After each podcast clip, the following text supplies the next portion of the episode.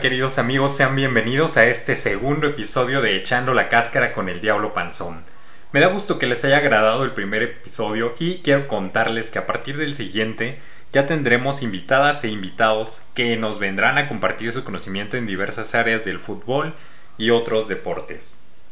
Hoy vamos a hablar sobre la primera jornada del fútbol mexicano, que dejó algunos resultados eh, ajustados. En realidad, la verdad es que considero que fue una jornada un poco floja.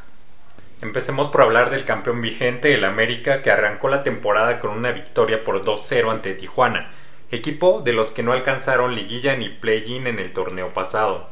Cholos con varios refuerzos, pero no le alcanzó para vencer a un plantel completo como lo es el América, y hay que decirlo candidato para este nuevo torneo. Por su parte, el subcampeón Tigres derrotó a León 2 por 1. Tigres es otro que conforme a lo hecho en el último torneo y el plantel que se carga, pues es candidato también al campeonato. Y un León que está en espera de un refuerzo importante que es Andrés Guardado. Considero que es una buena incorporación, pues es un jugador disciplinado y muy regular.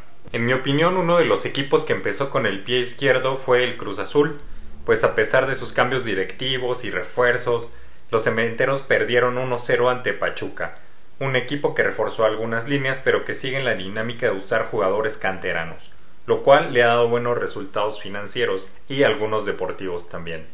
Y ojalá, por el bien de la afición cruzazulina, que el equipo vaya funcionando y no tenga otro desastroso torneo.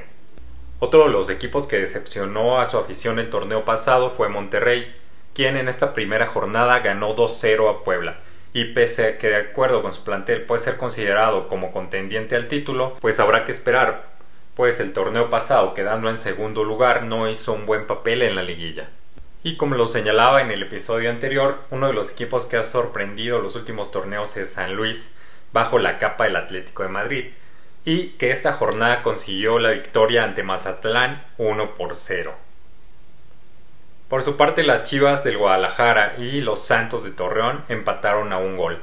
Estas Chivas están ahora más enfocadas en sus polémicas respecto de que si son mexicanos por nacimiento, que si por nacionalización, que naturalizados. Pero bueno, están también en espera que regrese uno de sus jugadores emblemáticos como lo es el Chicharito Hernández.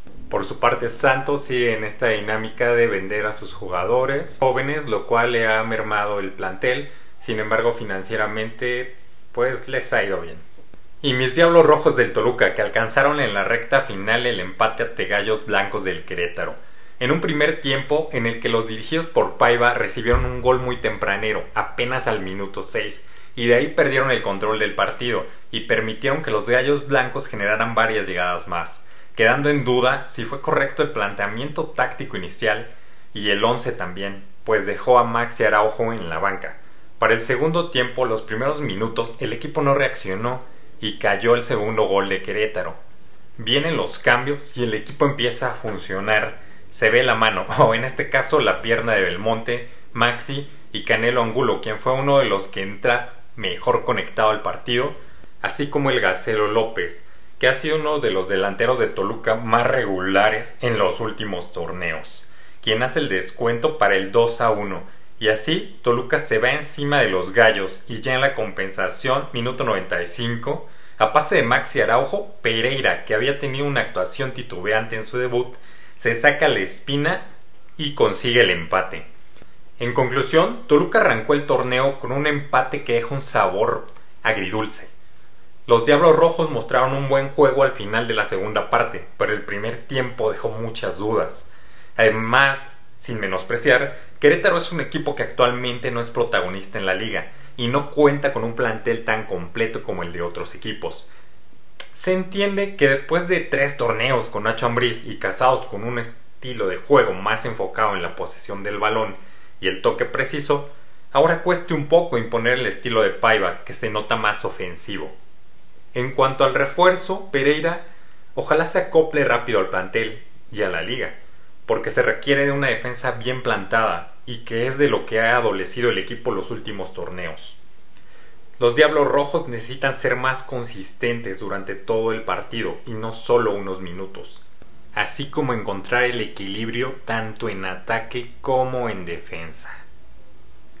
Y con esos resultados la tabla queda de la siguiente forma. América en primer lugar, Monterrey en segundo lugar y el tercer lugar es para los Tigres.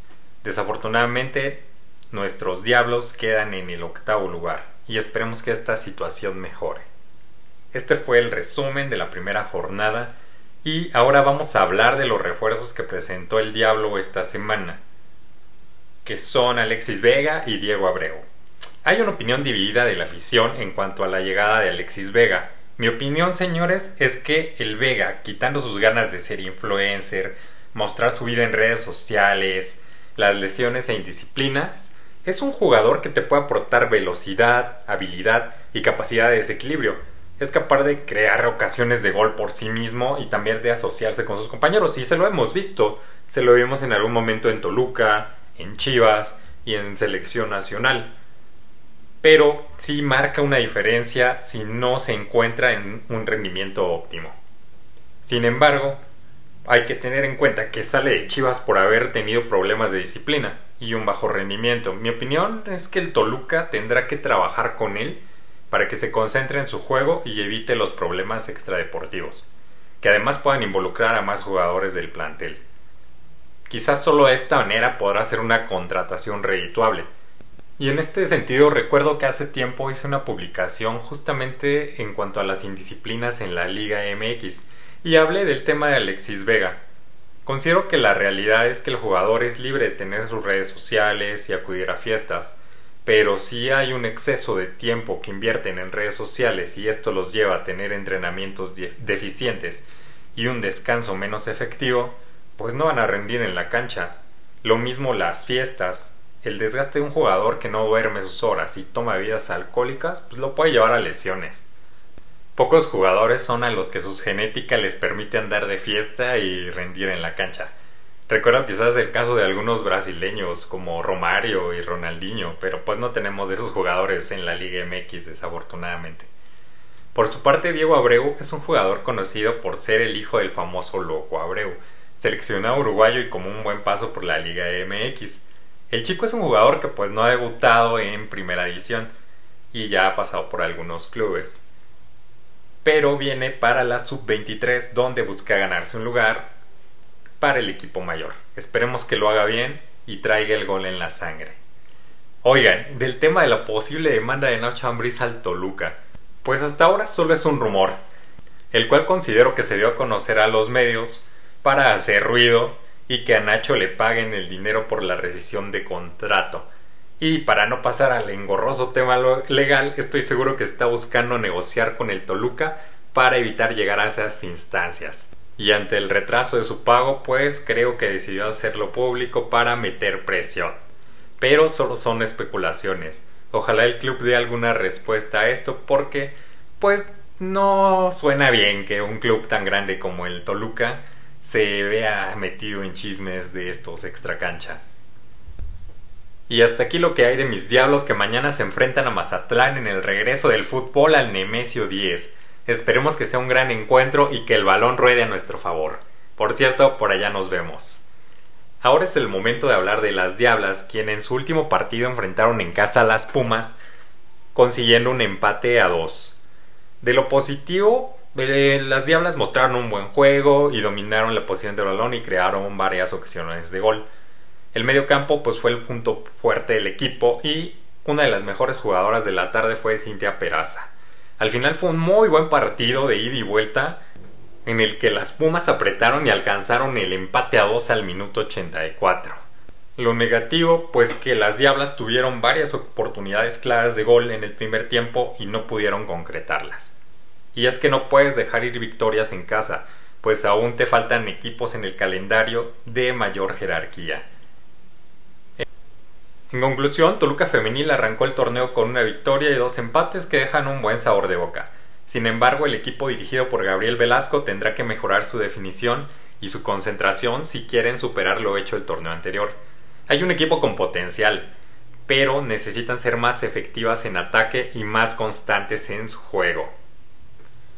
Y con esto amigos terminamos este episodio de Echando la cáscara con el Diablo Panzón. Recuerden que pueden contactarme en mis redes sociales, Twitter o X, como arroba el diablo panzón, en Instagram como arroba el diablo panzón 1917 y TikTok también como arroba el diablo panzón. Gracias por escucharnos y los espero en el siguiente episodio. Las manos al